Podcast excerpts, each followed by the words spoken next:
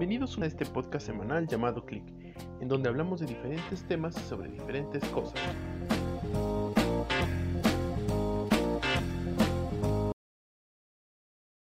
Vamos con las noticias. Veamos qué nos trajo de nuevo estas noticias random. Así ha cambiado Daniel Craig del camino de la perdición a Sin Tiempo para Morir. Y como muchos ya saben, ya está en carteleras la última película de este espía famoso interpretado por Daniel Craig. Que como ya saben, cada, cierta, cada cierto tiempo cambia de actor y pues es tiempo de que ahora pase la estafeta a otro. ¿Qué actor les gustaría para que interpretara este personaje? En mi opinión, yo siento que quedaría bien Henry Cavill. Siento que da como que el toque británico y elegante que debería de dar. Número 2. Eugenio Derbez enfrentó demanda por cantar canción en Shrek 2. Pues sí, esto es, esto es lo que permite el doblaje. Permite ser muy abierto, pero tiempo después no se atienden a las consecuencias. Por ejemplo, la, canción, bueno, esta es en la 2, pero hay una canción que canta en la primera película por la cual fue demandado. Y tiempo después tuvo que grabar un disco para evitar ser pues demandado. Luego un rumor sobre que Sony estaría pensando en realizar Spider-Man 4 y el sorprendente Hombre Araña 3.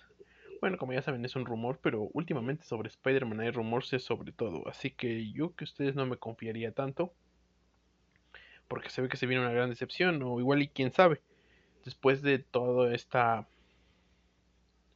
Todo toda esta fiebre que se ha dado por la película de Spider-Man, probablemente los estudios estén pensando en traer a los viejos personajes de vuelta. Situación que podría ser un tanto polémica, no sé,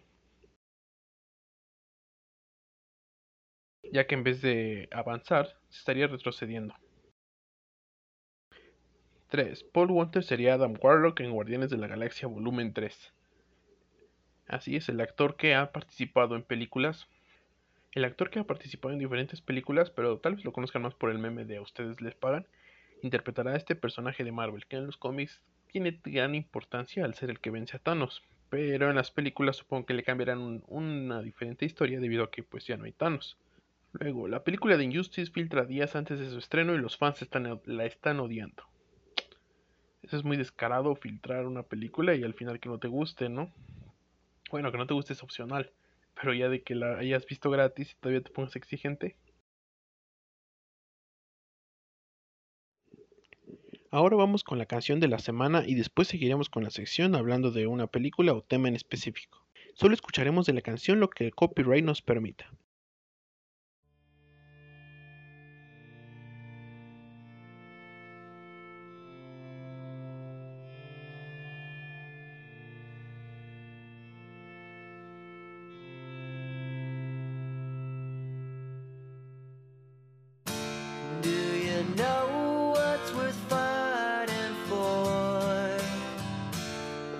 it's not worth dying for?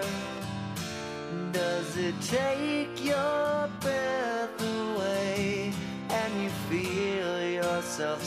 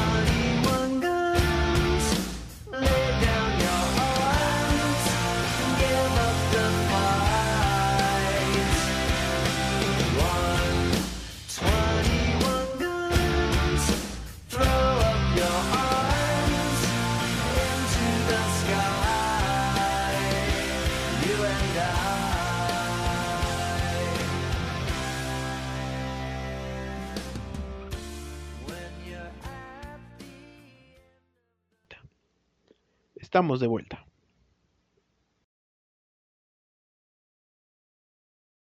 Bueno, y ahora pasemos al tema de la película de hoy. No es un secreto que el cine mexicano está pasando por su mejor... No es un secreto que el cine mexicano no está pasando por su mejor momento, teniendo historias vacías cada dos meses en carteleras, siendo tachadas de mediocres por gran parte del público, especialmente sobre el cine comercial, ya que solo se habla principalmente de el narcotráfico.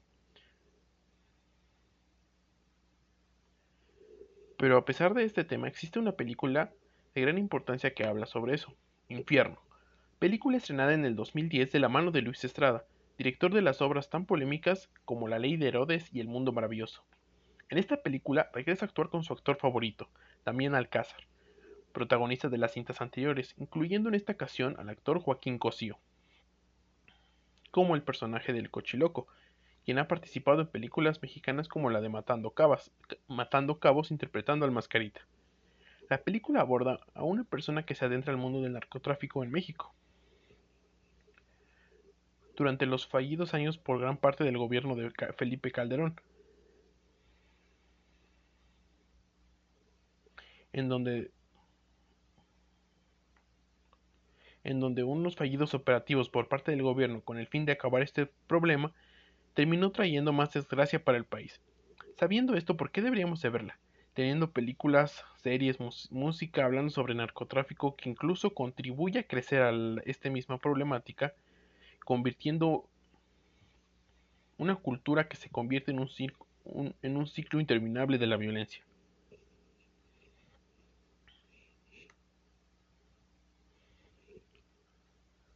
Bueno, pues esta película no es igual que a los otros temas. No es igual que la otra manera en donde se abordan estos temas sobre el narcotráfico.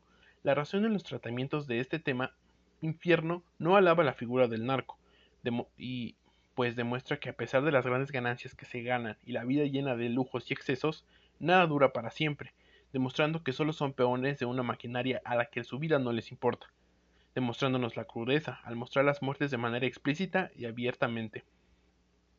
Este ambiente es remarcado por la misma fotografía de la película, en donde todo se ve grotesco, mostrando la raíz del problema a través de sus personajes, un fallo en el sistema como la única salida para quienes están en crisis. Ayudados por ayudado por parte de la corrupción con las autoridades, y también cómo se fomenta a través de endiosar este tipo de cultura. Todo esto apoyando por su dirección, aportándole una simbología importante a través de la cinta y el uso de efectos especiales, poco comunes en el cine mexicano. Hace desde mi punto de vista una de las mejores cintas mexicanas, desgraciadamente siendo superada por la realidad. Es importante darle una oportunidad. El problema no es el tema, sino cómo se trata.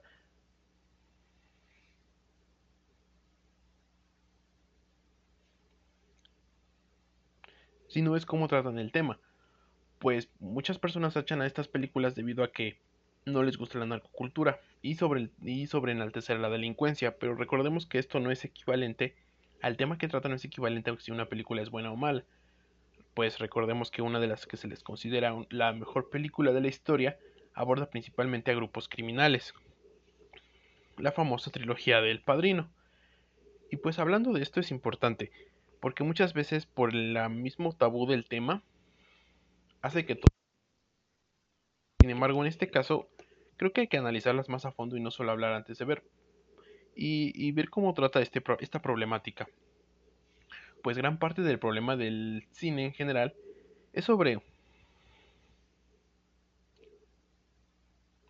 Pues algo que siempre me ha parecido curioso sobre este tipo de cintas es que muchas personas las tachan por lo que puede enseñar a la, al público en general sobre cómo pueden replicar la violencia, a pesar de que su mensaje sea un no violencia. Sin embargo, yo siempre me he preguntado, ¿por qué las personas al ver una película tienden a suponer que esta película les debe de enseñar? Y está bien que existen obras cinematográficas con un fuerte carga que sirven como carga política o como denuncia social, en lo cual estoy de acuerdo en donde se exponga una problemática y las personas traten de tomar conciencia pero aún así las personas deben de tener un criterio propio y no podemos esperar a que todas las productoras, cineastas y artistas involucrados se encarguen de darle una enseñanza al público. Y es que desde pequeños se nos ha enseñado que de las películas se tiene que aprender.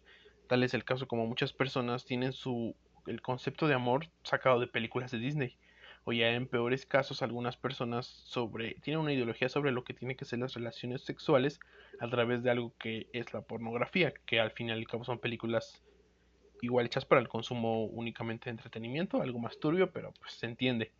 Y sobre esto es yo creo que el criterio propio y la propia capacidad de cuestionarse los elementos Deberían de empezar desde las, desde las escuelas y tales como los padres de familia, donde al ver una película una persona pueda, pueda, tener un propio criterio y saber qué está bien y qué no está mal, debido a que si le encargamos el criterio propio a producciones solo terminamos dándole el poder de enseñar a,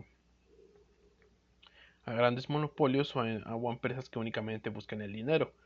Pues no hay que engañarnos, estas películas funcionan a base del dinero.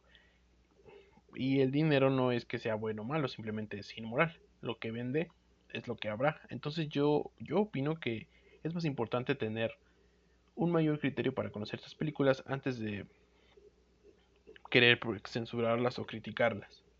Bueno, ahora pasamos a unas curiosidades sobre la película. El infierno fue la más taquillera de las cintas producidas a propósito del bicentenario de la independencia de México. A pesar de tener una clasificación solo para adultos, la película se mantuvo alrededor de 12 semanas en cartelera. El, acu- el acumulado de espectadores sumó 2.068.095 personas y recaudó 82 millones de, de pesos mexicanos, cifras proporcionadas por la empresa Cine TC. También llegó a ganar un Ariel por sus efectos especiales.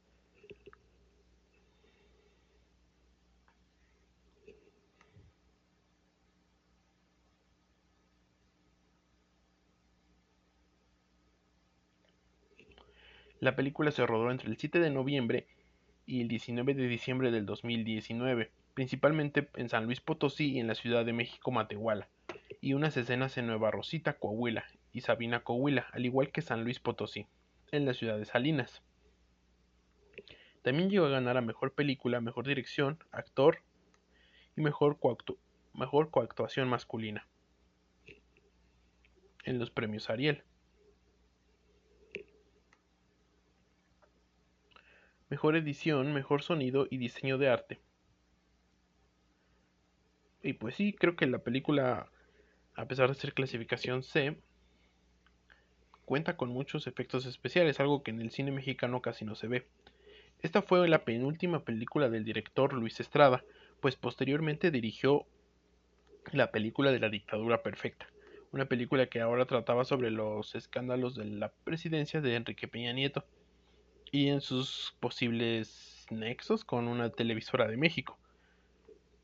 Luis Estrada ha tenido muchas, a pesar de ser un gran director y tener un renombre aquí en México, se le ha criticado mucho sus películas porque hay quienes dicen que solo da mensajes, como en este caso del proyecto de narcotráfico, como criticar a la sociedad, pero que en sí sus guiones y desarrollo de personajes son muy malos y vacíos. O sea, como tal estructura de la película es mala, pero por el mensaje de la misma y por tener una crítica de denuncia social, hace que muchos espectadores, así como la crítica, les den renombres, pero que en sí no son buenas películas. A mi gusto, por lo menos esta de Infierno y las primeras dos, sí yo creo que sí cuentan con una calidad buena cinematográfica. Su trabajo en la dictadura perfecta sí se puede ver un poco más inestable a lo que nos tiene acostumbrados en cuestiones de guion, pero yo creo que son buenas películas. Pero aún así es interesante ver cómo esta, tal vez algunos críticos tengan razón sobre cómo por el mensaje o crítica social que se les da, que hacen algunas películas, las, las tenemos ahí a, tachar como si fueran obras excelentes, cuando en realidad su nivel de calidad es muy cuestionable. ¿Ustedes qué opinan sobre este director? Desde el dos, desde esta película que fue un gran éxito y después de dirigir la película de la di- dictadura perfecta, que tuvo críticas divididas por parte tanto del público como de la propia crítica, no ha vuelto a dirigir. Incluso haciendo obras sobre, haciendo chistes sobre que es más fácil criticar a los narcos que a las televisoras en México. Pero hace poco apenas este anunció que estaba trabajando en un nuevo proyecto. Después de casi más de 5 años. Pero igual recuerden que dirigir aquí en México también es muy difícil. Y bueno, esto fue todo por hoy sobre el tema de esta semana.